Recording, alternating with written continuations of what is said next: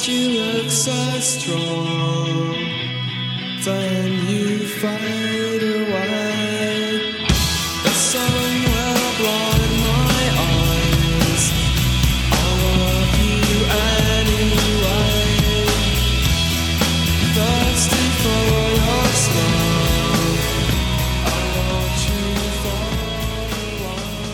Bonjour les déviants et bienvenue dans ce 22e numéro du Palais des Déviants avec un invité qui est déjà venu, enfin on- on- il n'était pas venu exactement dans le palais puisque nous nous étions retrouvés au Utopial, mais que, qui a déjà participé à l'émission et qui anime lui-même son propre podcast.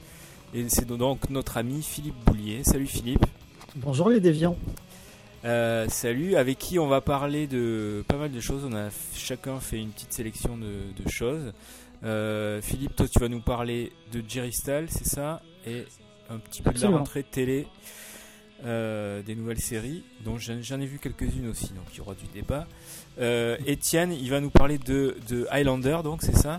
De Christophe Lambert Ah. et de Nathan Larson ou Larson, on va dire Larson, c'est un Nathan Larson. C'est un français, euh, Nathan Larson? Non, c'est un américain. D'accord, ok. Très bien.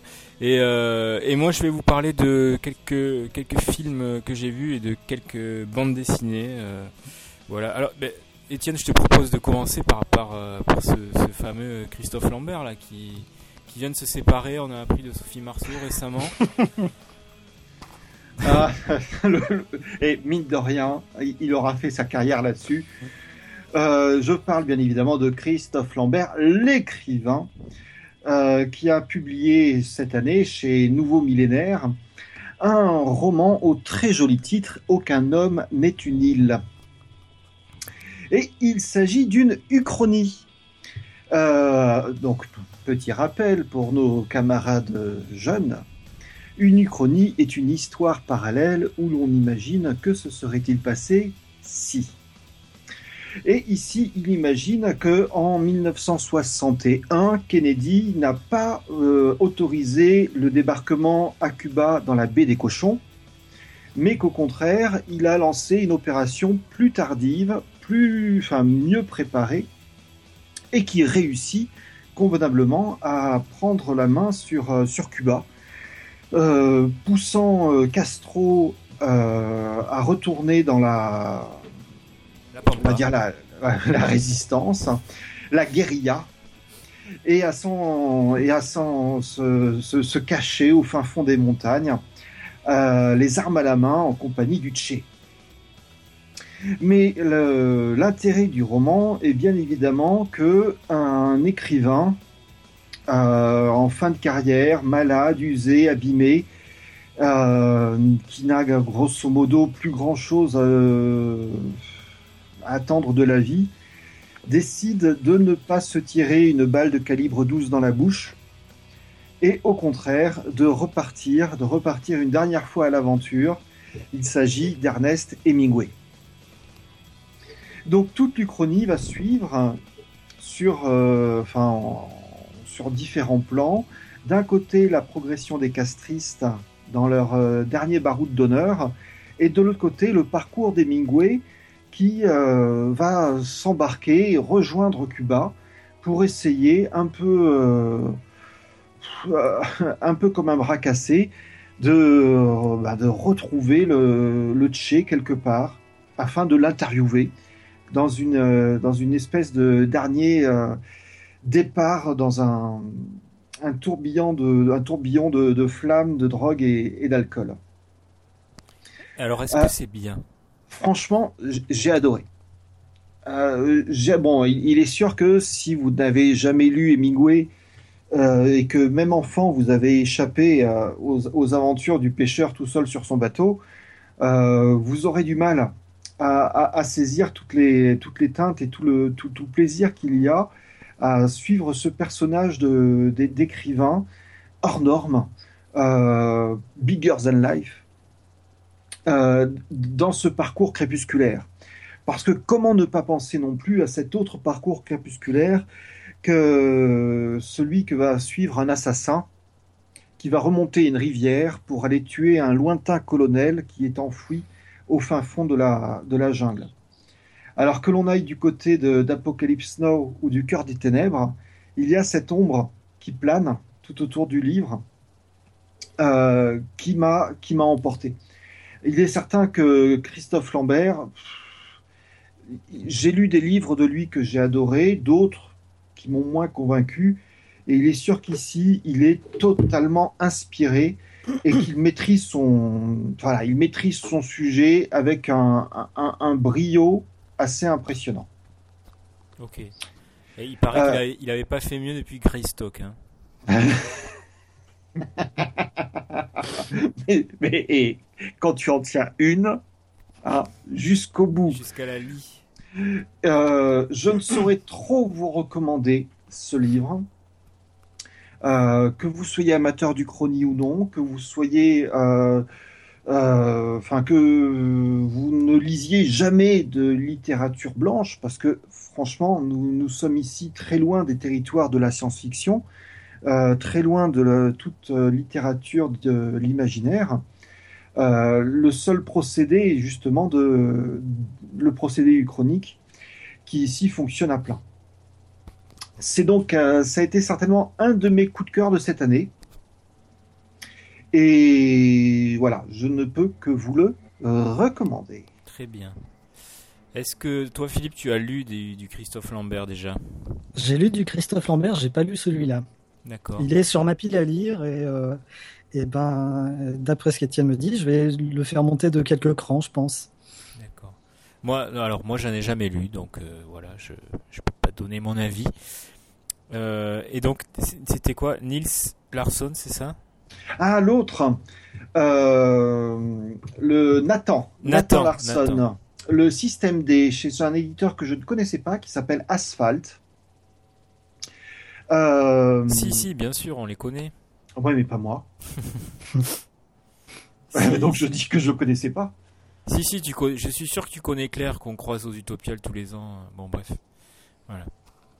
Donc c'est euh, une euh, voilà une maison d'édition qui a bon qui a publié beaucoup de littérature euh, anglo-saxonne et, euh, et notamment du Tommaso Pinchot. Qui est anglo-saxon, bien évidemment. On est vraiment dans la pure logique. Non, il, il publie vachement d'auteurs sud-américains aussi. Oui, oui, non, Et- c'est- je, je- oui, je, réalisais que je disais une bêtise en même, en même temps que qu'elle sortait de ma bouche. Et on a entendu le bruit du briquet chez Monsieur Philippe Boulier. Je le soupçonne de nous faire une Alan Moore et de, de tirer sur un gros joint euh, tout en, tout en nous parlant, quoi. No comment. Ouais. Euh, Donc, Asphalt, euh, Étienne. Voilà, donc un premier roman euh, écrit par un producteur et compositeur de musique, notamment de, de musique de film, qui, qui se lance dans la littérature et qui euh, nous propose ici un bouquin assez étonnant. Et enfin, vous me direz ce que vous en pensez. Nous sommes dans un futur proche, après une, euh, un cataclysme à New York. La ville est dévastée. Le cataclysme a probablement pris la forme euh, d'une une forme virologique quelconque, mais on n'en sait pas plus. Et au fil du roman, on n'en saura pas plus. Parce que le personnage principal, Doué Décimal, est amnésique. Et donc, comme tout le roman est raconté de son point de vue, nous n'en savons jamais plus que lui-même. Et nous découvrons les choses qu'à travers ses yeux. Le problème, c'est qu'il est amnésique, il est aussi paranoïaque au dernier degré, il est hypochondriaque au dernier degré, et c'est un tueur qui travaille pour le procureur de New York, euh, qui l'envoie flinguer les gens qui, euh, qui lui cassent les pieds. C'est un roman extraordinairement violent, parce que Dewey Décimal, euh, oui, amnésique, il n'a bien évidemment aucune, euh, enfin, aucune idée de quelle est son identité. Son Et nom, comme, c'est euh, Du- Dewey décimal, comme le, le, le classement de, la classification de Dewey, c'est ça? Voilà, et comme il, il a, il a établi ses appartements dans les ruines de la bibliothèque euh, municipale de New York, hein, souvenez-vous de Ghostbusters, euh, il a pris comme nom ben, le système Dewey, d'où le système D du titre. Hmm. Donc euh, il est aussi perclus de toc, C'est-à-dire qu'il n'est pas capable de se déplacer sans suivre son propre système qui va lui dire qu'avant 10 heures du matin, il ne faut pas qu'il tourne une seule fois à droite, euh, qu'il ne doit pas prendre deux fois deux stations de métro impaires, etc. Donc un type qui est totalement frappadingue, que l'on va charger d'une mission euh, assez basique, aller retrouver et flinguer un Ukrainien euh, qui, euh, qui est une espèce de, mafieux euh, contre lequel la justice ne peut rien, donc autant lui faire la peau. Dit comme ça, le, roman nous, enfin voilà, on a l'impression d'être dans un truc très classique.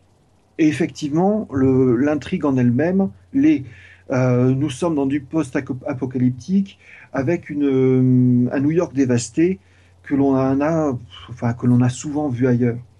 Mais toute la, force du livre est le choix du narrateur à la première personne, donc de voir systématiquement l'action par le biais d'un quelqu'un qui n'est jamais en mesure de comprendre complètement l'action. Parce qu'il est amnésique, parce qu'il est bourré de toc, parce qu'il est paranoïaque. Ce qui fait que des fois, il va se comporter comme un beau salaud, euh, faire des choses vraiment pas recommandables, d'un point de vue ni moral, euh, ni euh, narratif. On s'attend pas à ce que notre héros fasse des choses pareilles. Et, on est contraint de le suivre parce que la narration nous amène toujours dans les pattes de ce bonhomme-là. Et je dois dire que ce- c'est ce qui, à mes yeux, sauve le roman et le rend assez captivant. C'est écrit à l'américaine, euh, des phrases brèves, au présent, un rythme narratif très très très très soutenu, des coups de feu, des explosions, des retournements de situation, etc. On est vraiment dans le, rythme du euh, page turner euh, qui est là pour, vous happer et vous amener constamment bon, bah, à, à la suite de ce, de ce bonhomme. Et si je le recommande, c'est que j'ai trouvé particulièrement rafraîchissant d'avoir cet univers dystopique que l'on ne fait qu'apercevoir par bribes, ce qui fait qu'on a constamment l'impression d'être dans un tout nettement plus grand que tout ce que l'on peut voir, mais que cette euh, grandeur nous échappe parce que justement, euh, le personnage principal a un regard myope là-dessus, euh, fragmenté, parcellaire, et euh, que seul son système lui permet de, de maîtriser et de, enfin, et d'y survivre. D'accord. Donc, euh, le système D de Nathan Larson chez Asphalt. Euh, à noter que l'auteur euh, offre en quatrième de, enfin, dans le rabat de la couverture la playlist de, de son de son roman, playlist que vous pourrez aller consulter sur le site de de l'éditeur l'Asphalt, euh, où on a du Sly and the Family Stone, Miles Davis, JZ, les Stooges, et même du Robert Rodriguez, c'est dire. Robert Rod- de la musique de Robert Rodriguez. Oui. C'est ça, d'accord. Ah oui, c'est c'est dire. D'accord, très bien. Alors tiens, si je peux rebondir sur ce que ce qu'Étienne a dit, Vas-y, je vas-y. suis, je suis très d'accord avec euh, avec son avis, son point de vue sur euh, sur le roman. Euh, on peut peut-être préciser, c'est le premier tome d'une trilogie. Oui, oui, oui, oui, oui, c'est vrai. Je l'avais oublié. Et, euh, et alors, j'ai trouvé aussi le, le personnage principal de Dewey Decimal est assez fascinant. Euh, ce que j'ai trouvé un peu moins réussi dans, le- dans le roman, c'est justement ce, ce New York qui est quasiment vidé de, de 90% de, de sa population. Il y a eu, effectivement, il y a eu cette espèce de, virus qui a, qui a frappé la population. Il y a eu aussi une série d'attentats Notamment, euh, c'est, je crois, la quasi-totalité, enfin, les principaux ponts de, New York ont été détruits. Et du coup, c'est devenu quasiment une, une ville invivable. Et, euh, il n'arrive pas tout à fait bien à faire ressentir ce, cette espèce de désert urbain. Il n'arrive pas totalement bien à le faire vivre, je trouve. C'est Ah, la seule chose qui m'a gêné dans le, dans le roman. Bah, le problème, c'est que chaque fois que le personnage a besoin d'une voiture, bah, il va passer au coin de la rue et hop là, il va tomber sur une voiture qui est là. Euh, ou quand il y a quelque chose qui, a, enfin, qui est nécessaire pour faire avancer l'action, il y a le, la coïncidence qui permet de, de faire bouger les, les choses. C'est ça, il a trouvé le, le côté pratique de la chose, il l'a trouvé, il l'utilise bien, mais il manque, il n'arrive pas vraiment à, à faire vivre ce, ce New York, j'ai trouvé. Hmm. Mais euh, le, justement, comme tu n'as pas de narrateur qui est là pour être un peu l'œil de Dieu et nous expliquer euh, tout ce qui a pu se passer, euh, voilà, ceci explique aussi cela. Ouais. Mais bon, peut-être à voir Mais- dans les suites. C'est ça, c'est un premier roman aussi, donc euh, il, ça- ça- il est intéressant à suivre euh, ce- cet écrivain et qui est musicien aussi. Euh, pour euh, tiens pour l'anecdote, pour faire mon mes 30 secondes de voici, c'est le mari de Nina Persson, la chanteuse des Cardigans. D'accord. D'accord. Voilà. Tu connais les cardigans, évidemment, Étienne. Les cardigans, oui, bien sûr. Oui. Tu as des pulls. euh. bon, moi, les gars, je suis allé au cinéma. J'y vais à peu près une fois par an. Et comme, comme j'entendais beaucoup de bien de ce film, je suis allé voir Gone Girl.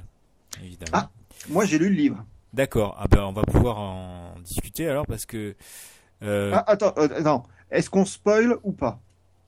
Euh, bon, on va essayer d'éviter peut-être, mais même Voilà. sans Non, je, je- je préfère qu'on soit d'accord. De... on peut en, pose les règles. on, on peut en parler euh, sans, sans vraiment spoiler. Et...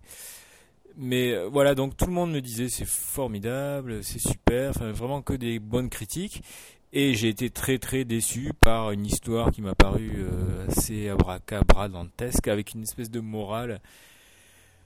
Pff, Je sais pas si d'ailleurs on peut appeler ça une morale, mais une espèce de, de finale euh, qui n'a dû choquer que les Américains, pour qui le mariage et la famille sont une, euh, une institution indétrônable, et qui, euh, en, en gros, dans le film, sans spoiler, hein, mais en gros, le film nous explique que le mariage est une prison horrible dont, dont on ne peut jamais se défaire, le mariage et la famille, euh, qui a une idée totalement à l'opposé de ce que la 99,95% des films hollywoodiens nous, nous racontent. Euh, ça pour le côté déviant du film à la limite, mais alors déviant vraiment que, que du, point de vue américain. Pour le reste, euh, malgré des bons acteurs, on peut pas le nier, malgré tout ce que peuvent dire les gens, j'aime bien Ben Affleck, mais oui, même lui, euh, malgré une réalisation euh, tout à fait euh, j'allais pas j'allais dire transparente mais voilà elle est tellement bonne qu'on la remarque pas. Le film n'emporte jamais le spectateur. On on n'a pas une seconde de suspense. On n'est jamais pris par les retournements. On est on ne frémit pas pour les personnages. On n'est pas inquiet pour eux. On est voilà c'est vraiment vide de chair de, de sens même de de de, de, de trip quoi voilà. C'est vraiment un film une mécanique et encore une mécanique qui euh, qui, tourne à vide et qui voilà qui qui, qui essaye de faire de créer des émotions chez un spectateur. Alors je sais pas comment est le livre mais euh, sans jamais euh, lui offrir quelque chose en retour quoi. On essaye de de, de faire des effets, mais sans jamais offrir de, offrir de la chair, de la, de la, un peu de vérité pour que ces effets fonctionnent, quoi. Alors, je, je- est-ce que l'un de vous deux a vu le film? Ben Non. j'ai- non. Non, J'avais énormément envie de le voir. euh, parce que j'avais adoré euh, les deux tiers du livre. D'accord. C'est alors c'est la la l'auteur du qui est une nana, c'est important de le dire. C'est l'auteur du roman qui est la scénariste aussi du film, de l'adaptation. Euh, j'avais adoré parce que le bon le principe du roman, enfin c'est- ça commence euh, quand quand la femme a disparu et nous avons un chapitre sur deux. Un chapitre, ça va être l'homme qui raconte. Un autre chapitre, c'est la femme qui raconte. Mais il ne raconte pas la même chose. L'homme, ça va être à partir du jour de la disparition. Donc nous le suivons donc de jour en jour avec l'en- l'enquête qui se, qui se déploie, les médias, etc. Et la Tandis nana, on lit son journal intime, c'est ça. C'est, la- comme dans le film. Je suis, je suis en train de parler. là. Pardon. Excusez-moi, professeur. Je, je vous en prie, reprenez. La femme, nous lisons son journal intime qui va commencer loin dans le passé, euh, au, moment de, de leur rencontre. Ce qui fait que jusqu'à la moitié exacte du livre, nous avons deux lignes temporelles euh, différentes, le présent avec le mari, le passé avec la femme, et à la moitié pile du livre, les deux lignes se rejoignent euh, avec un retournement de situation qui, euh, qui relance euh, toute l'intrigue. C'est à peu près à ce moment-là que le, livre a commencé à me, tomber des mains et que on sentait l'auteur qui était en train désespérément de euh, passer la seconde, puis la première, puis la seconde, puis la première, histoire de relancer le moteur. Bon, mais c'est pareil dans le, dans le film en fait. Ça, le, retournement dont tu parles, il intervient pile au milieu aussi, à peu près. Et, euh, et c'est un peu la même chose. Après, on est dans, on est dans des rebondissements incroyables. Enfin, tout, se ficelle tellement parfaitement que tu te dis non, c'est pas possible. Et puis, euh, alors le problème, je sais pas comment c'était dans le livre, mais dans le film, le retournement en question, tu, il, est, mal préparé à tel point que tu t'y attends euh, assez. Enfin, moi, j'étais pas surpris. Euh, ben, dans le livre, c'était une, grosse surprise. Ce qui était plaisant, c'était l'e- l'effet un peu de, puzzle, parce que au bout d'un moment, les, deux récits, il y avait des phénomènes d'écho où euh, ce que le, mari avait évoqué dans un souvenir, etc., était raconté à nouveau par la femme, euh, et on voyait tout un système de, de divergence petit à petit se mettait en place Hmm. donc que les deux en avaient. Donc on se posait la question euh, et, et qui est le narrateur menteur? Ouais, c'est c'est un peu ça, c'est le jeu, c'est qui ment, et une fois qu'on sait qui ment, le film est fini, mais sauf qu'il, ou le livre est fini, sauf qu'il reste encore la moitié du bouquin ou du film, quoi. C'est un peu le problème. Voilà, c'est le principe là du meurtre de Roger Ackroyd de d'Agatha Christie. Donc le narrateur menteur et au moment où on se rend compte, bon alors chez Agatha Christie c'est quasiment la dernière page. Ici c'est donc à la moitié du livre que l'on réalise que que l'on nous a menti.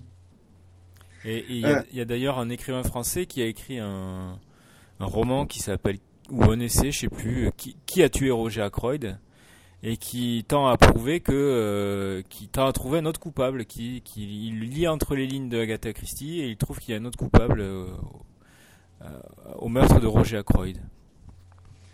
Et moi moi je dis bravo. Bravo. Euh, mais le voilà donc euh, alors ce que je savais c'est que bon le, le- Fincher euh, avait annoncé que la fin du, du film serait différente de celle du roman donc nous ne pouvons pas le dire parce que j'ai lu le livre tu as vu le film et c'est tout mais il est vrai que la, la fin du roman était cataclysmique enfin c'était mauvais mauvais mauvais mauvais C'est pas, c'est pas Gégène non plus euh, dans le film, mais bon voilà. Et j'ai vu aussi euh, le lendemain Cold in July, qui est l'adaptation de Juillet de sang de Joe Lansdale euh, par un, un, un réalisateur qui s'appelle. Alors j'ai oublié si c'est Jim Mickle ou Jim Pickle. Il faut que je cherche. Hein, donc je tape sur mon petit clavier. Euh, et donc, oui, c'est ça, c'est Jim Mickle. Euh, Cold in July, c'est l'histoire d'un type qui est joué par euh, un acteur dont j'ai oublié le nom évidemment, mais qui est Dexter. Donc voilà, vous voyez très bien qui c'est. Euh, qui est réveillé par sa femme une nuit qui lui dit il y a du bruit, il y a quelqu'un dans la maison. Et donc ça se passe évidemment comme tous les romans de Lansdale dans l'East Texas, à l'est du Texas, donc près de, de, de la Louisiane. Euh, donc l'homme va chercher son flingue dans une boîte à chaussures en haut de l'armoire, euh, arme son flingue et va au salon et découvre un cambrioleur. Une lampe pète, lui fait peur, il tire et il tue le cambrioleur. Euh, très bien, la police arrive, légitime défense, il n'y a pas de problème. Sauf que quelques jours plus tard, le père du cambrioleur qui l'a tué sort de prison, est libéré sous caution, enfin non, est libéré on parole, je me souviens plus comment on dit en français. ouais, Ouais, sous caution Non, c'est pas sous caution, c'est euh, Euh, bah, une parole libéré sous parole ouais, ça se dit ça? oui oui oui D'accord. J'ai fait 15 ans de droit. Et donc le père euh, qui voit que un, un- rustre texan, euh, c'est un encadreur, donc euh, euh, a tué son fils, euh, me- commence à le menacer et lui fait peur, lui dit tu as tué mon fils, je vais, euh, je vais euh, euh, enlever le tien. Euh, il a un petit gamin qui doit avoir 3-4 ans. Et euh, peu à peu, euh, les flics, les flics finissent par attraper le père donc du cambrioleur. Et peu à peu, je vous raconte pas tout le film, hein, c'est voilà, je, on a c'est long, mais non. Euh, peu à peu, on se rend compte que euh, les flics ont tendu un piège en fait à ce, à ce type qui venait de sortir de prison en lui faisant croire que son fils était mort. Mais l'homme, le cambrioleur qu'a tué le héros n'est pas le fils de cet homme. Donc le type est joué par Sam Shepard Hmm. vieux, euh, voilà, bien buriné. Et, euh, et peu à peu, euh, Shepard et Dexter vont euh, s'allier. si, si vous- Michael C. Hall, c'est ça? Voilà, voilà, Michael C. Hall, qui a d'ailleurs un joli melette euh, magnifique, Oh euh, vont s'allier et euh, aidés par euh, notre grand acteur Don Johnson, qui joue un détective privé. Voilà, c'est Miami Vice. voilà, vont essayer de retrouver le véritable fils de, de Sam Shepard. Et alors là, je vous dis pas, c'est là vraiment que le film prend une autre ampleur. Euh, alors, c'est assez bien, c'est c'est pl- plutôt bien. On sent quand même la série B par certains côtés, Euh, notamment sur la photo que je trouve un peu dégueu. Je sais pas si c'est fait exprès pour donner un côté crasseux ou pas, mais voilà, il y a un petit côté un peu euh, télé qui est assez bizarre, Euh, surtout en contraste de, du, voilà de la, technicité formelle de Gone Girl. Et le, le film est bien moins complexe, enfin il, simplifie assez l'intrigue de, du, roman de Lansdale qui n'était pas déjà euh, bien, bien complexe, euh, pour des raisons de place j'imagine, de temps. Et, et je trouve que la réal pêche un peu sur certaines, certaines scènes. Euh, les acteurs sont formidables. On a, voilà, c'est vraiment, on a quand même l'esprit de, de Lansdale. Et je me disais, après avoir vu ces deux films, euh, l'un à la suite de l'autre, je me disais, si ce con de Fincher euh, n'adaptait pas des romans ratés, voilà, c'est pas, le premier, on peut pas dire que Millennium soit un chef-d'œuvre, quoi. Et si au lieu d'adapter des best-sellers, Page Turner, pas forcément géniaux, il prenait des livres un peu moins, peut-être connus et reconnus, et que voilà, Fincher qui aurait adapté ce roman ou un autre de Joe Lansdale, par exemple, je pense que ça serait un film, film formidable, quoi. Donc euh, J'aurais bien aimé qu'on qu'on intervertisse les réalisateurs des deux films en fait, sur le coup. Mais euh, j'ai quand même pris beaucoup plus de plaisir à regarder Cold in July que, que Gone Girl. Euh, et le film sort tout bientôt en décembre, je pense, en France. Voilà. Évidemment, c'est un cousin américain qui me m'a envoyé la VHS. C'est pratique. hein. Voilà. Euh, Est-ce que vous avez lu ce roman de, de Joe Lansdale Non. qui n'est pas son meilleur, hein, qui est qui est un, un, un bon Lansdale de milieu de gamme, euh, qui est le genre de truc qu'il peut écrire dans son sommeil, quoi, euh, mais euh, qui est mais qui est quand même au dessus du, du tout venant du, du, du polar, quoi. Voilà. Enfin, moi je, je suis vraiment pas objectif parce que je trouve ça su- super fort et super bien, mais mais voilà. Donc ouais, je, je recommande. Euh, Michael C. Hall et prouve qu'il est encore une fois un très grand acteur. Euh, tous les rôles qu'il fait, on, on, on oublie ce qu'il a fait avant en fait. Quand il a fait Dexter, on avait oublié qu'il avait été le, le frère Homo dans Six Feet Under. Euh, quand il joue dans, euh, alors j'ai oublié le titre, mais c'est quelque chose comme War Games ou War je sais pas quoi, Gamer. Gamer avec euh, avec Gerald Butler où il joue une espèce de méchant complètement fou qui fait une danse tarée à la fin. Euh, on oublie complètement qu'il est Dexter et là aussi on oublie complètement qu'il est Dexter et qu'il a été le méchant de Gamer. Euh, je pense qu'on voit vraiment un grand act- acteur quand on arrive à oublier ses, ses- ses précédents rôles quoi euh, et qui, qui, qui arrive à changer comme ça sans vraiment se grimer ou, utiliser l'artifice du faux nez ou de perdre 30 kilos comme euh, font certains acteurs. Donc voilà, je conseille. Euh, D'autre part, j'ai lu, euh, je lis toujours tout plein de comics et toi aussi, Philippe, je pense que tu lis tout plein de comics. Euh, beaucoup moins qu'à une époque, mais euh, j'ai mes périodes. D'accord. Est-ce que tu suis quelques quelques trucs qui sortent euh, dans l'actualité ou pas? Alors je suis un peu l'actualité, ce qui paraît en France, sur les, enfin sur les, les les gros éditeurs Marvel et, et DC. Et pour le reste, oui, je vais plutôt piocher dans les VO. D'accord. Alors moi je lis très peu de, de super-héros, euh, à part ceux que je traduis, je lis très peu de super-héros en VO en tout cas. Et, mais je lis quand même des, des super séries. J'ai- déjà parlé par exemple de Satellite Sam. Euh, je sais pas si vous voyez ce que c'est. Non. C'est une série de Matt Fraction, euh, scénarisée par Matt Fraction et dessinée par euh, Howard Chaykin Mhm. et qui parle d'une euh, satellite Sam est le héros d'un serial américain euh, de télé des années 50. Euh, en gros, ça nous raconte l'histoire d'un des networks. Euh, les networks, vous savez, c'est les grosses chaînes qui passent sur tous les tous- tous les États-Unis. Euh, donc il y a ABC, NBC, euh, CBS, la Fox. voilà. Euh, et à l'époque, dans les années 50, je pense qu'il y avait, il y avait que ABC, NBC et un, un, un autre network qui s'appelait, alors j'oublie le nom parce que dans, dans Satellite Sam, dans Satellite Sam, il s'appelle Le Monde, euh, le network en question. Et euh, en vérité, j'ai, mais c'est un nom aussi au- de consonance française comme ça. Et qui a fait faillite en fait, qui n'a pas réussi à avoir les autorisations de, l'office de régulation et qui et qui malgré euh, sa technologie supérieure aux autres euh, aux autres networks n'a pas réussi à, à, survivre. Euh, et euh, Satellite Sam donc raconte l'histoire de ce network euh, avec euh, cette série de SF super nulle dont le l'acteur principal s'est fait assassiner et dont le fils reprend le rôle. Et donc il y a une galerie de personnages.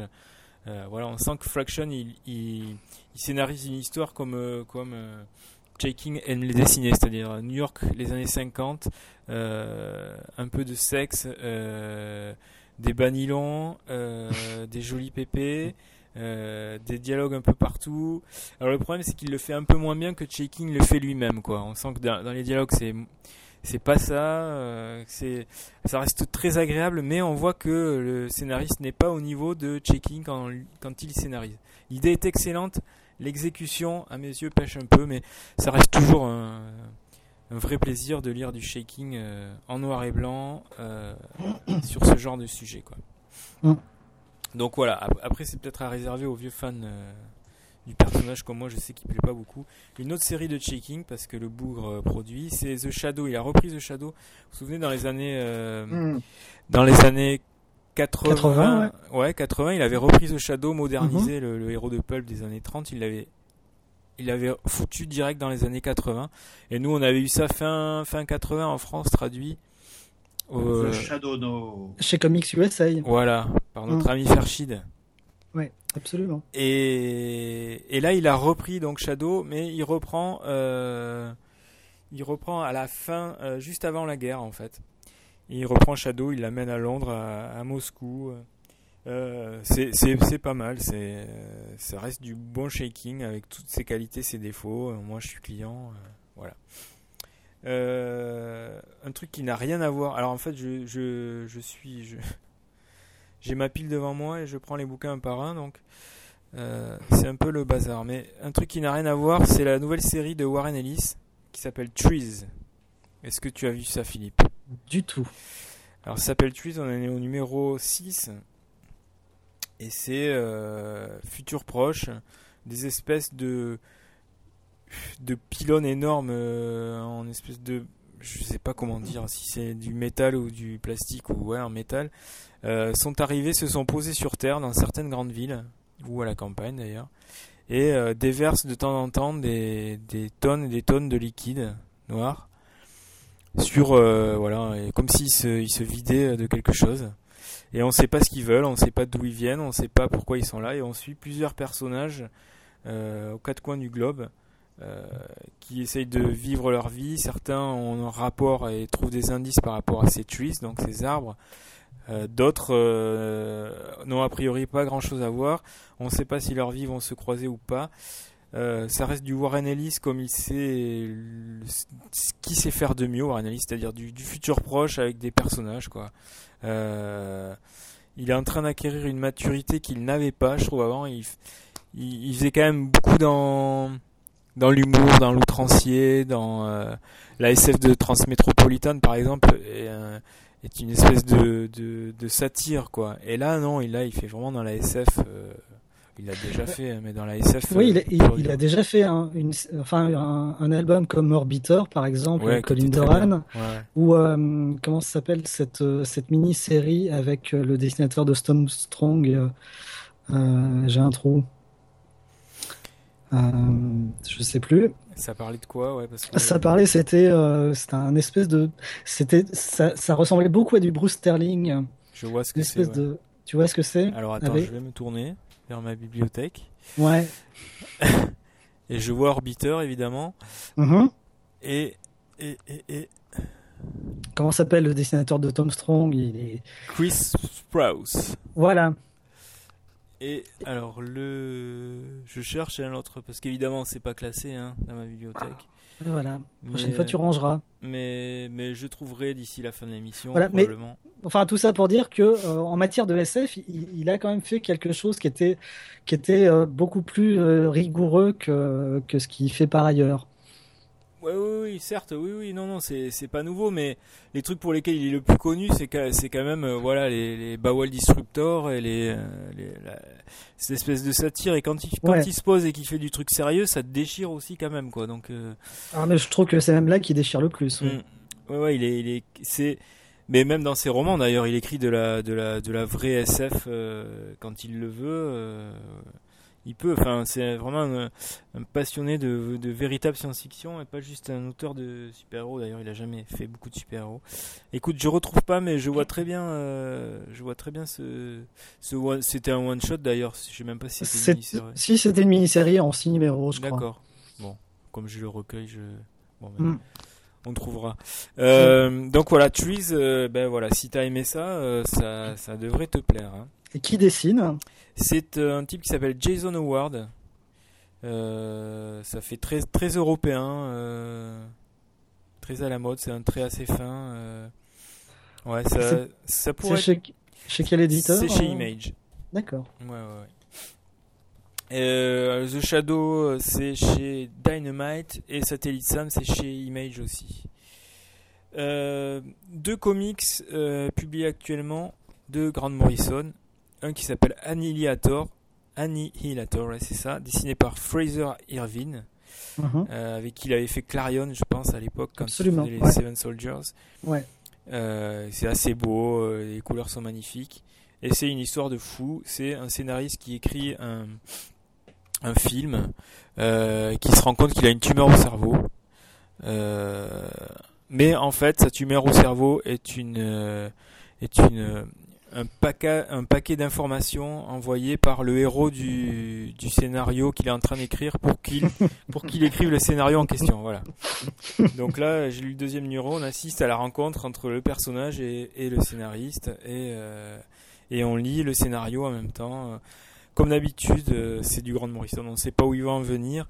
Euh, et comme parfois l'idée de base est quand même meilleure que l'exécution. Euh, voilà. Je je veux voir où ça va, mais euh, mais Morrison fait du Morrison quoi.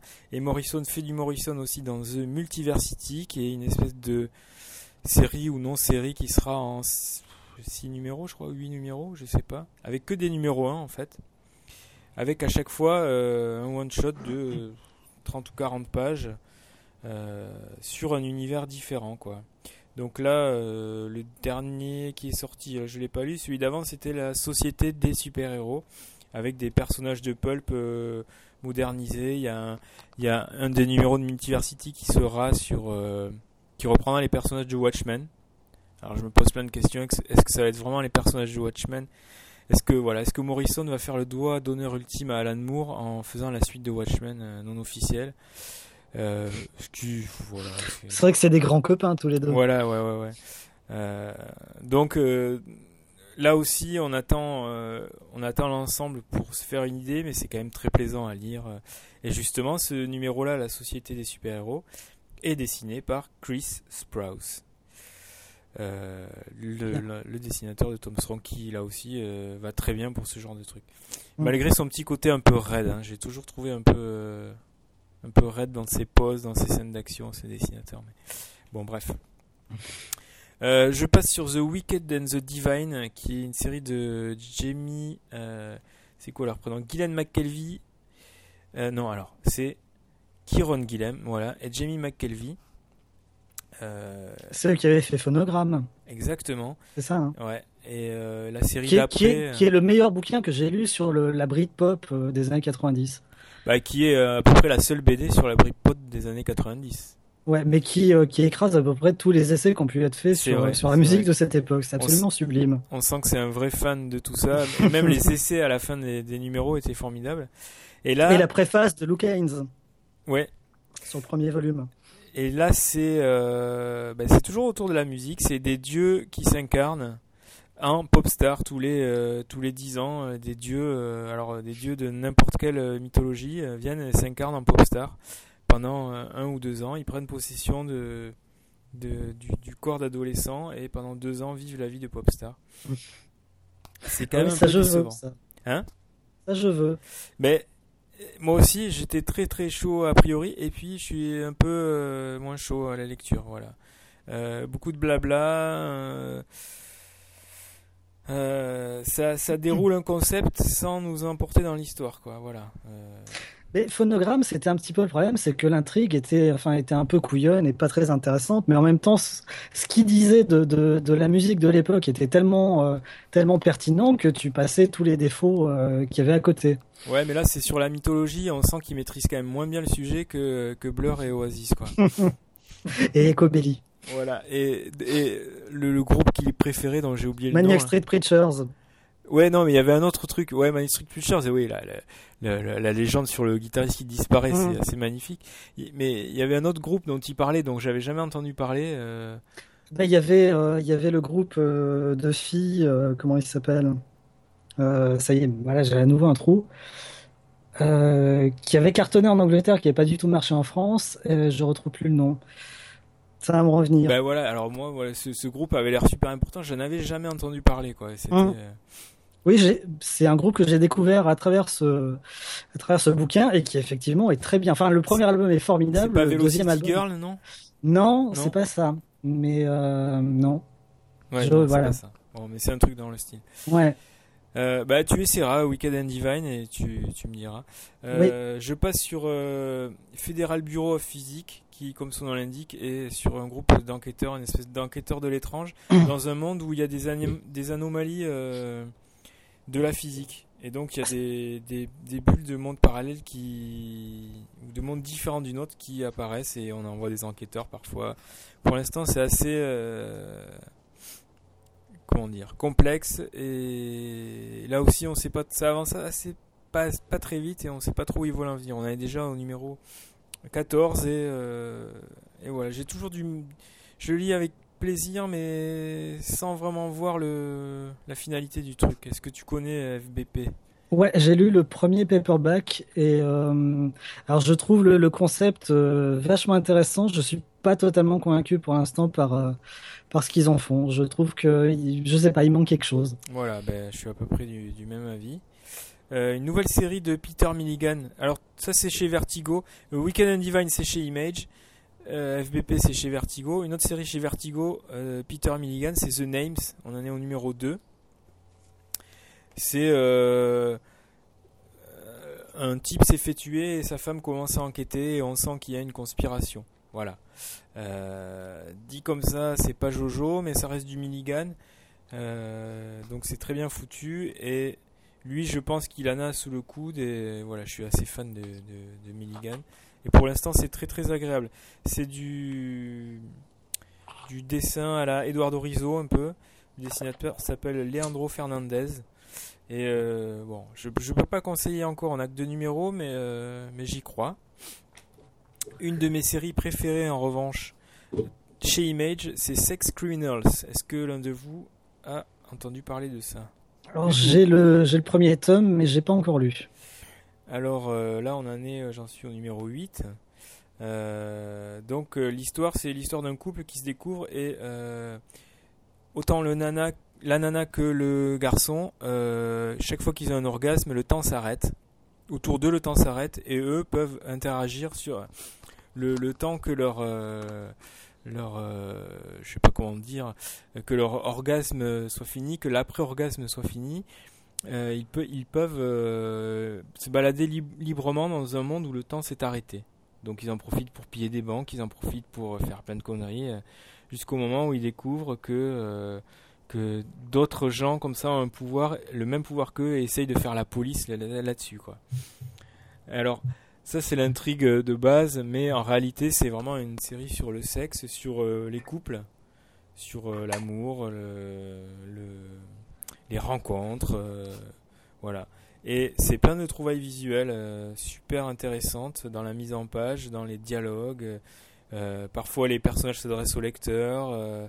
Il y a vraiment des jeux comme ça sur les possibilités de la BD. Les, le- les dessins sont super bien. Le dessinateur s'appelle Chip Zarski. C'est du mal à prononcer. Z-D-A-R-S-K-Y.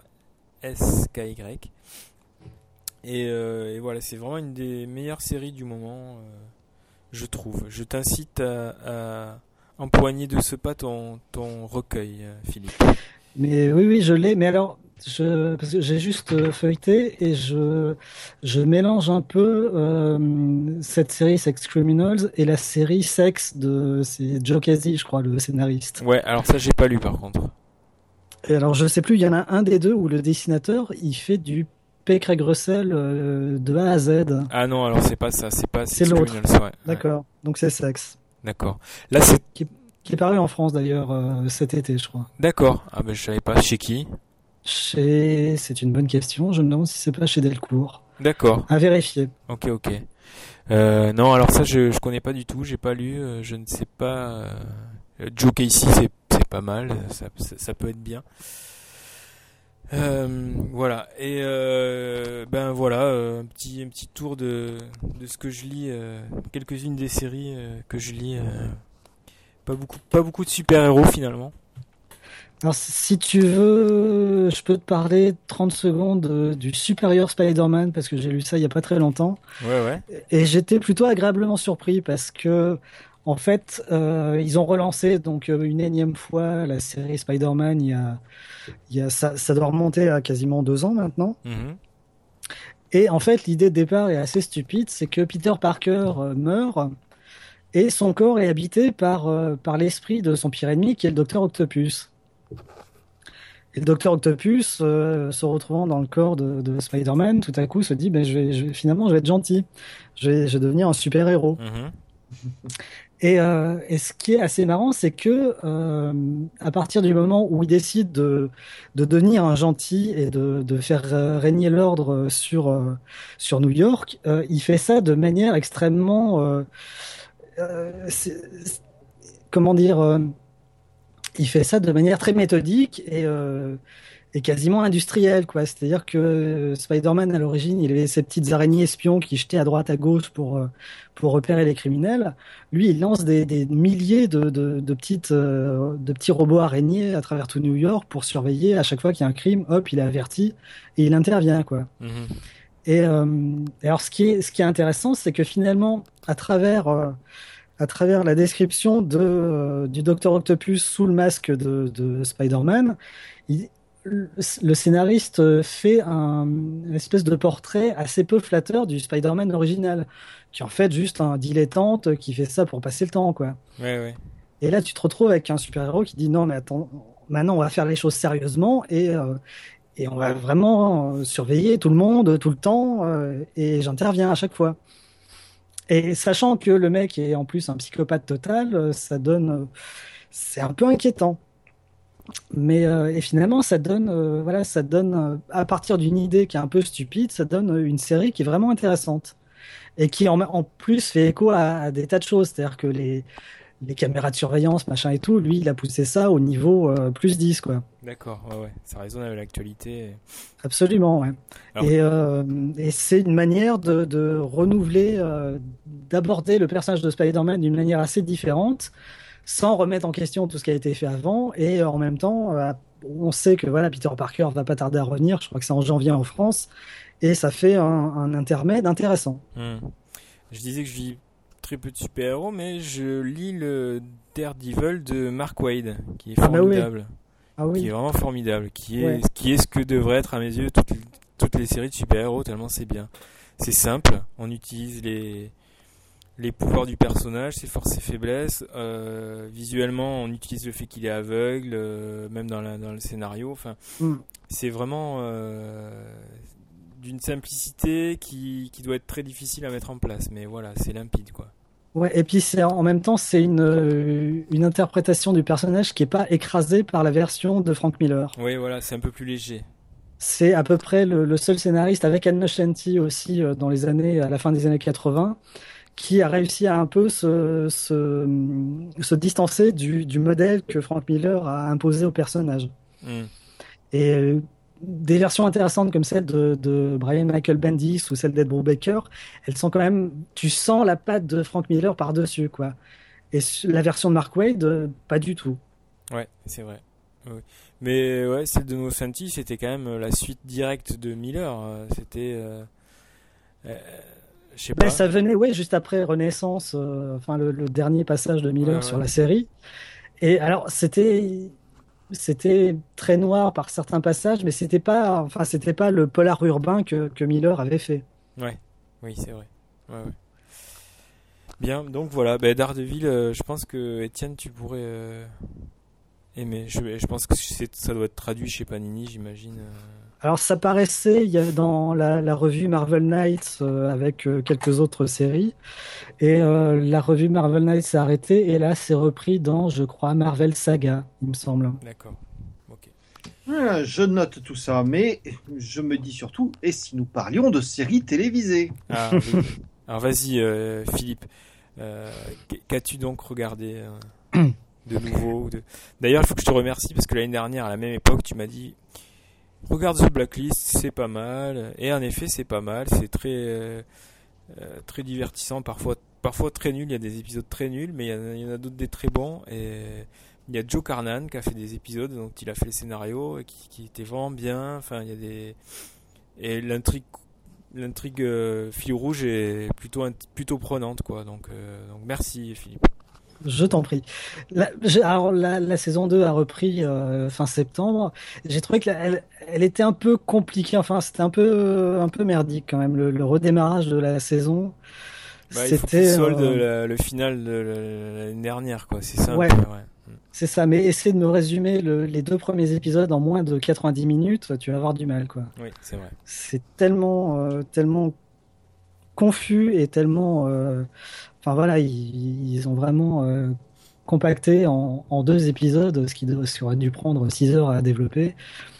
Mais euh, oui, non, ça fait partie des, des séries intéressantes sur les, les grandes chaînes, ouais. Et, euh, Alors, les perles du moment. Ben, les perles- Alors, ce qui est, euh, ce qui est le plus marquant sur la rentrée euh, cette année, c'est quand même euh, l'invasion des comics euh, à la télévision. Ils avaient envahi les grands écrans, les grands écrans, et là, ils passent au petit écran. Et, euh, et alors, autant euh, sur grand écran, c'est quand même Marvel qui, euh, qui a un peu, qui maîtrise la chose. Autant sur le petit écran, c'est plutôt DC qui s'en sort bien. Il me Bah, semble. Oui, parce que d'ici n'est pas tenu par le l'arc narratif géant que constituent tous les films. C'est un choix qu'ils ont fait aussi, je pense. Mm. Et c'est ce qui est pour ça que la première saison de Shield est aussi foireuse, parce que bah, il a fallu attendre que le Captain America 2 sorte, euh, afin que ben, Shield puisse enfin euh, raconter quelque chose. en gros, en gros ça devient aussi chiant que les BD quoi il faut lire euh, 8 numéros d'une série parallèle pour comprendre ce qui se passe dans la série euh, ça va Mais- devenir un peu ça le même bordel quoi Mais alors, je ne sais pas si vous avez vu cette semaine, Marvel a annoncé son, son planning euh, euh, Jusqu'en cinéma 2058, jusqu'en ouais. 2018, ouais. Ouais. Avec euh, avec euh, trois films Avengers, avec du Black Panther, du Miss Marvel, du, enfin, c'est- Enfin, c'est- si- s'il y a deux films qui se plantent euh, au milieu, à mon avis, euh, on n'arrivera pas jusqu'en 2018, quoi. Mais bon. alors, de ce point, enfin, du point de vue du, du, du public, pour l'instant, ils font, ils réussissent sans faute quand même. C'est vrai. Mais Mais, Mais- alors, en revanche, pour en revenir à la télé, effectivement, c'est plutôt DC qui a, qui a réussi son coup. Arrow et Flash, absolument. et Gotham. Et Gotham. En attendant, iZombie, euh, qui est un peu à part, euh, qui démarrera en janvier, je crois. Et Supergirl euh, l'année prochaine. C'est ça. Et donc euh, oui, Flash, euh, Flash démarre plutôt. Alors Flash a cartonné au niveau des audiences sur euh, sur la chaîne CW et euh, et fonctionne plutôt bien sur les les trois quatre premiers épisodes qui ont été diffusés. C'est très agréable à regarder. Le 3, et j'ai vu que les trois premiers, et le 3, il y avait quand même une sacrée baisse de qualité. C'était quand même bien, bien pourrave, quoi. Donc si les deux premiers étaient très agréables, le 3 très nul, j'espère que ça va, ça va remonter la pente, je sais pas. Ben, J'ai l'impression qu'ils ont ils ont pris euh, ils ont pris modèle sur Arrow, Hmm. notamment euh, quand tu vois l'équipe euh, l'équipe qui accompagne euh, Flash. euh, voilà, ça ça fait beaucoup penser à l'équipe qui est autour de, du personnage de, de Green Arrow. Et donc j'ai l'impression qu'ils reprennent à peu près le même modèle. Et, et en même temps, voilà, le personnage d'Arrow, c'est quand même le personnage type du Vigilante. Flash, dans, dans, dans l'esprit, c'est plus le, le héros. Et euh, alors pour l'instant, après trois épisodes, il est quand même dans l'anonymat, personne le voit, machin et tout. Mais euh, ce qui devrait être intéressant par la suite, c'est de, de- d'en faire vra- vraiment le héros de, sa ville, euh, à l'inverse de Darrow qui lui est de nuit, machin, personne ne le connaît, personne ne le voit. Mais il y a deux personnages qui sont très différents, donc il y a quand même un traitement assez différent à faire, je pense. On sent quand même que euh, dans, dans le traitement, euh, Flash est plus tourné vers le public ado et gamin que, que Arrow qui vise, j'imagine, un public plus âgé. Je ne sais Bah, pas. les deux sont diffusés sur la me- même chaîne CW qui est plutôt qui vise plutôt un public jeune. D'accord. Donc euh, Ouais, c'est dans le ton alors que ça se joue, je sais pas, mais j'ai eu Je cette pense. impression. je pense ouais, c'est plutôt une histoire de ton. Mhm. Hmm, le ton, c'est bon. mais euh, non, mais sur- surtout, le A- Arrow a beaucoup plus d'humour. Mais ce qui est impressionnant dans ces deux séries, c'est que finalement, on se dit que le casting est impeccable. Le... Qui est tombé? Non, c'est rien, il y a un bouquin derrière moi qui est tombé. C'est pas grave, c'est pas grave. Et j'ai retrouvé du coup euh, le bouquin de euh, Warren Ellis et Chris Prowse, c'est Océan. Exactement. Voilà. Merci Laurent. Oui, je disais Oui, que disais, le, Étienne. enfin, que le- le casting est impeccable. Euh, la- L'acteur qui joue Arrow, euh, enfin, dans les le, le début de la première saison, on voyait ses limites, mais, on voyait, mais petit à petit, on a eu l'impression que les scénaristes exploitaient le, le- le jeu de l'acteur pour lui en faire sortir de plus en plus. Le non-jeu de l'acteur, parce que alors, euh, dans le genre euh, pas d'expression, il, il est là. mais, lui. mais- mais ça colle avec le personnage. Et, euh, et, et c'est ça qui est intéressant dans le phénomène de la série, c'est-à-dire qu'on a vraiment une évolution qui a lieu. Euh, les premiers épisodes d'Arrow n'auraient jamais laissé présager cette fin de saison et ce, ce déroulement-là. Alors Ah, mais- ne, spo- ne spoilez pas parce que je suis que euh, l'épisode de, des 10 ou 12 de la première saison, moi. Ah ouais, mais là, le meilleur est à venir. D'accord. Ouais, c'est c'est vraiment la deuxième saison où, euh, où la série prend toute son ampleur. D'accord. La première saison, tu restes quand même beaucoup sur euh, le, le, le côté euh, un épisode, un méchant, euh, et, euh, et ça, ça prend, euh, ça prend de l'épaisseur à partir de la deuxième, vraiment, je pense. D'accord. Et Gotham alors, est-ce que vous l'avez maté? Oui. Et Oui, et, mais j'ai bien aimé. J'ai bien aimé et euh, je trouve qu'il n'y a pas de tromperie sur la marchandise. C'est-à-dire que c'est vraiment une série qui est euh, qui est sur Gotham. C'est pas un c'est pas Gotham Central, la, la, la série de Mm. comics euh, qui était très bien de, de Brubaker et euh, et l'autre scénariste euh, Greg Rucka. C'est vraiment euh, il y a autant voilà le côté policier, il y a autant de place qui est accordée à tous les méchants, euh, à, à la fois le pingouin, le, le- comment elle s'appelle la nana euh, euh, Selena Kyle. Non, elle y est aussi, mais non, mais la, la, la, la, la méchante, j'ai oublié Oui. son nom. la femme de Will Smith. Elle s'appelle. euh, Je refais mon voici. Ouais, ouais. euh, ouais, j'ai oublié Oui, son on est vieux, c'est pas grave. Mhm. Ouais. Mais euh, donc euh, ouais non, je trouve que Euh, c'est vraiment, c'est enfin voilà, c'est pas focalisé juste sur un point de vue, c'est c'est assez multiple. Et, et je trouve que la ville de Gotham est visuellement est vachement bien traitée.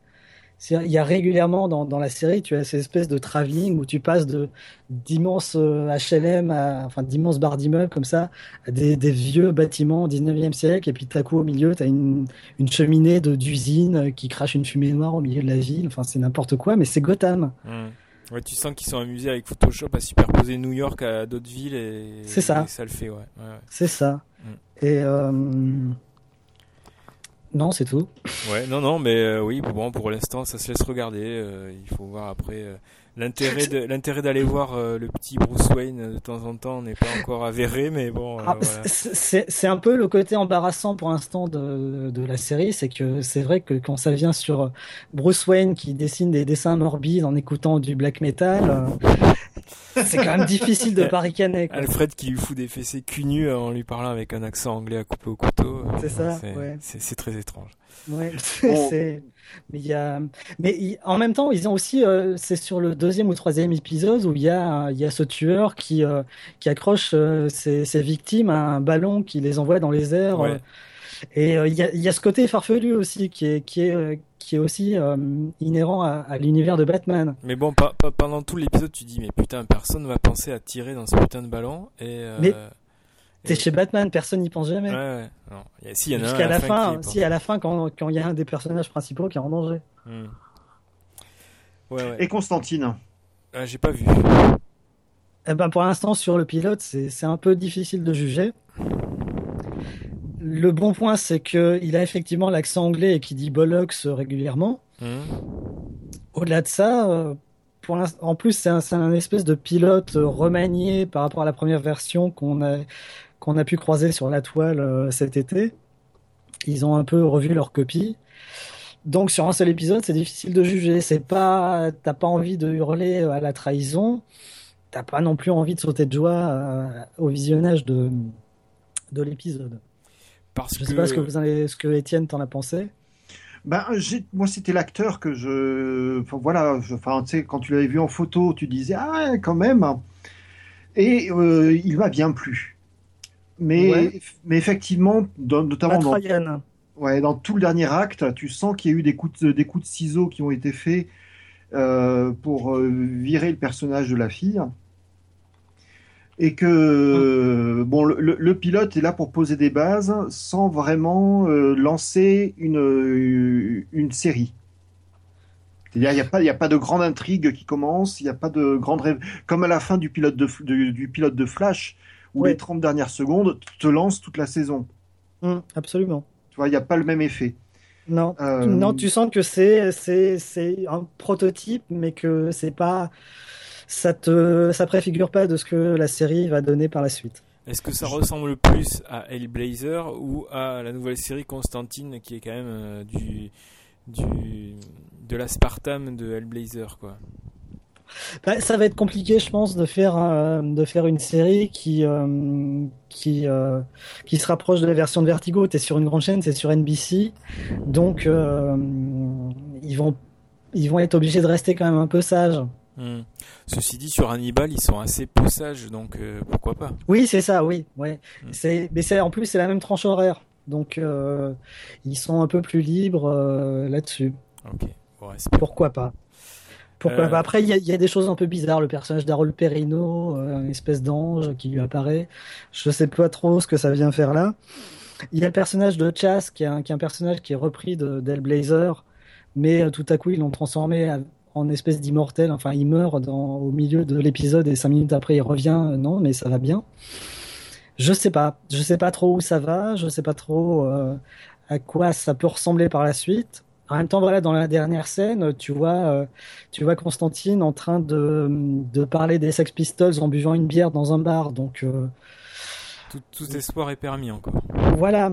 Alors je trouve que sur le, le pilote, il use euh, un peu trop de magie. Parce que finalement, dans, dans, dans le, le comic book, il- il- c'est vraiment très rare qu'il utilise la magie. ouais, ouais, ouais, ouais.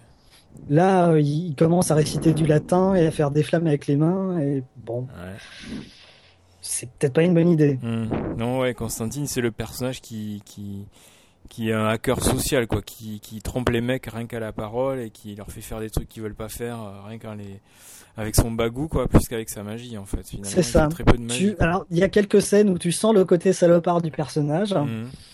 mais, mais voilà, c'est pas encore ça. Bon. Ça peut le devenir ou pas. Il- voilà. Il- Le, le, le pilote m'a pas, m'a pas dégoûté de la chose. Je vais suivre. Sinon, quelle série euh, nous conseilles-tu à part celle-ci? Ah ben, euh, euh, je vous conseille vachement Jane the Virgin. Mhm. Qu'est-ce qui est C'est une série aussi sur, euh, sur CW, la, la même chaîne qui diffuse Flash et VRO. Et euh, c'est une chose absolument horrible. C'est une espèce de, de parodie de telenovela Mhm. avec une, une gamine qui doit avoir 18-20 ans, qui, euh, qui a une mère qui, a, qui chante dans des bars euh, un peu louches et qui a une grand-mère euh, qui est en revanche euh, très croyante et qui s'est promise de rester vierge jusqu'au mariage. Et le problème, c'est que elle est euh, inséminée euh, accidentellement par, euh, par euh, un médecin qui est un peu à côté de la plaque. Et donc, elle va tomber enceinte sans jamais avoir couché avec personne. Et c'est son histoire. D'accord. Et je pense qu'on est deux en France à regarder ça. Il y a Xavier Dolo et moi. Mais sur deux épisodes, franchement, c'est absolument génial. D'accord. Ouais, ça- Il- Il faut avoir une absence de goût totale pour apprécier, je pense, mais c'est génial. Non, mais déjà, il faut, faut savoir que ça existe. Et après, il faut aller le chercher, le truc. Enfin, ouais, si, je pense que ça. Non, mais maintenant que tu nous en parles, pourquoi pas? On, va essayer. Mais sinon, voilà, comme c'est un peu la même chose tous les ans, c'est euh, septembre, c'est la rentrée sur les grandes chaînes. Il y a rarement des choses bouleversantes. euh, c'est c'est quand même du très calibré, quoi. Hmm. Alors, dans le genre très calibré, tu peux regarder un, un truc comme euh, Stalker, la, la nouvelle série euh, produite par euh, Kevin Williamson, le garçon qui a créé Scream et qui a fait déjà à la télévision euh, The Following. Ouais. Ouais. Et euh, alors c'est euh, c'est l'histoire d'une une, une unité spéciale de la police. euh, ça se passe à Los Angeles, si je dis pas de conneries, et qui est spécialisée dans les les les stalkers. euh, je cherche le- la traduction française. Les trackers, des. Les, oui, les, les, les pervers qui suivent les gens. Ouais. c'est ça. Et donc, alors ça joue super bien sur tous les codes euh, que tu peux attendre de ça, avec euh, voilà la nana qui est toute seule à la maison et, euh, et tout à coup il y a quelqu'un à la fenêtre. et Qu'est-ce qui se passe et, et en général, les, en plus les mecs portent des masques pour que ça fasse plus le, pour que ça donne un côté slasher à la chose. Et c'est très bien fait. Ça a pas spécialement d'intérêt, mais si tu veux suivre ça, à mon avis, tu peux suivre ça pendant pendant X saisons si la qualité baisse pas. Ouais. D'accord. J'ai deux choses à dire là-dessus. À propos de The Following, d'abord, j'avais regardé la première saison et je trouvais que le pilote était un modèle d'écriture de pilote de série télé grand public. Vraiment. Mhm. Regardez-le, tout est, tout y est, tout est super bien fait, tout est, ça reste, euh, ça reste du truc très, très, calibré, euh, très, euh, euh, voilà, on voit les pistes où elles vont donner et tout ça, mais c'était un bijou de, de construction. Je suis absolument d'accord avec toi. Et l'autre euh, truc, c'était par rapport à Kevin Williamson. J'ai lu quelque part que euh, allait avoir une série Scream, mais que euh, n'avaient pas le droit d'utiliser le masque du tueur de Scream parce que le, le mec qui l'a designé n'a pas donné l'autorisation. Donc il y aura une série Scream, mais sans le, le masque du tueur de Scream. Voilà. C'était. Ouais, j'ai vu passer l'info ouais, cette semaine. Ouais. Mm. Et alors, The Following, euh, je- je- la première saison, effectivement, le pilote est absolument formidable.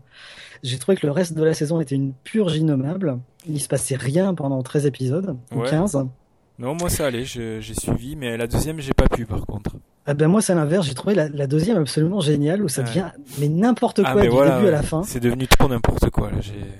Mais autant je me suis fait chier sur la première et sur la deuxième, et c'est vas-y, fais n'importe quoi. Je deviens le chef d'un culte, machin, tout le monde tue tout le monde. C'est mais euh, mais la deuxième est, est jouissive à suivre. Ah ouais. Bon, non, moi j'ai j'ai abandonné ça. J'ai pas pu. Je suis fan de Sleepy Hollow. Ah, Ah on oui. en dit du bien aussi, oui. Ah oui, oui, Hein oui, ah oui. Ah bah Ouais. non, mais de toute façon, Philippe, hein, je t'ai déjà dit qu'il fallait qu'on vire Laurent et qu'on fasse l'émission que tous les deux. Ouais. Ah, mais qui ferait les intros de l'émission? C'est c'est le seul problème. On va rebaptiser ça la bibliothèque des déviants et puis voilà.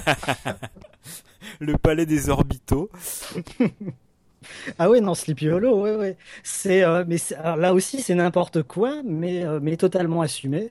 Il te mélange l'histoire américaine depuis, euh, depuis la fondation euh, de, des États-Unis avec, euh, avec euh, tout et n'importe quoi, avec euh, Avec les francs-maçons, salauds. les francs-maçons, ouais, très présents, avec euh, les, les Illuminati, enfin, c'est n'importe quoi. Mais, Mais- mais, Et là, là aussi, c'est une série où, enfin, les, enfin, le premier tiers de la première saison, c'était sympathique parce que les acteurs étaient sympathiques, et qui tout d'un coup, ils se décident à développer toute une mythologie, Hmm. comme si, euh, allez hop, on, on lâche les chevaux, et ça devenait formidable. ouais, absolument. Puis euh, l'arrivée de John Noble a fait du bien Ah. aussi à la série, ouais. Par définition. Mm. Messieurs, je crois que cette émission est beaucoup trop longue et que nous allons devoir arrêter.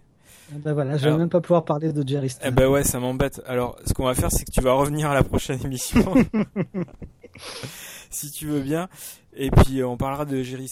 Moi aussi, je voudrais parler de, de romans aussi. Donc, tu vois, on sera plus une euh, truc sur les romans. Mm. Et, et puis, on verra où on en est de, de, de toutes ces séries télé. On fera un, petit bilan. euh, voilà. On aura peut-être Ouais. Constantine et on pourra en dire du mal tous ensemble, peut-être. Ou Ouais, du bien. volontiers. Bon, très bien. Euh, sinon, est-ce que la, la bibliothèque orbitale continue? On en est où? Qu'est-ce qui se passe? Ben, la dernière date de début juin et euh, promis ce week-end je- je- j'enregistre euh, un nouvel épisode. Ok, ouais, super. Euh, et où on télécharge la bibliothèque orbitale pour ceux qui ne connaissent pas, ça m'étonnerait. Mais- Pour ceux qui connaissent pas, soit sur le site du Bélial où on peut le télécharger ou l'écouter en directement, ou par iTunes. Très bien. Parfait. Ben écoute Philippe, merci, c'était encore un plaisir. Mais pareil. Euh, donc ben écoutez la prochaine fois, on voilà, tu- on on va vraiment ra- ra- appeler l'émission la bibliothèque des, des et euh, et on parlera de plein d'autres choses. Étienne, euh, bonne bonne utopiale puisque tu t'en vas. Tu t'en vas et nous restons au palais, euh, garder le fort. Oui, mais euh, je, je, je défendrai vos couleurs au billard. Ah, D'accord. Et t'auras pas beaucoup de mal à jouer mieux que moi, ça c'est sûr. Et puis euh, à la prochaine, on va essayer de, de refaire ça bientôt. On, a- on était parti sur un rythme d'une semaine, euh, mais c'était trop pour nous. On a on a explosé en vol. On va essayer de quand même je sais ce que c'est. de pas vous faire attendre six mois et voilà. À bientôt, merci les gars. Allez, À soyez sages.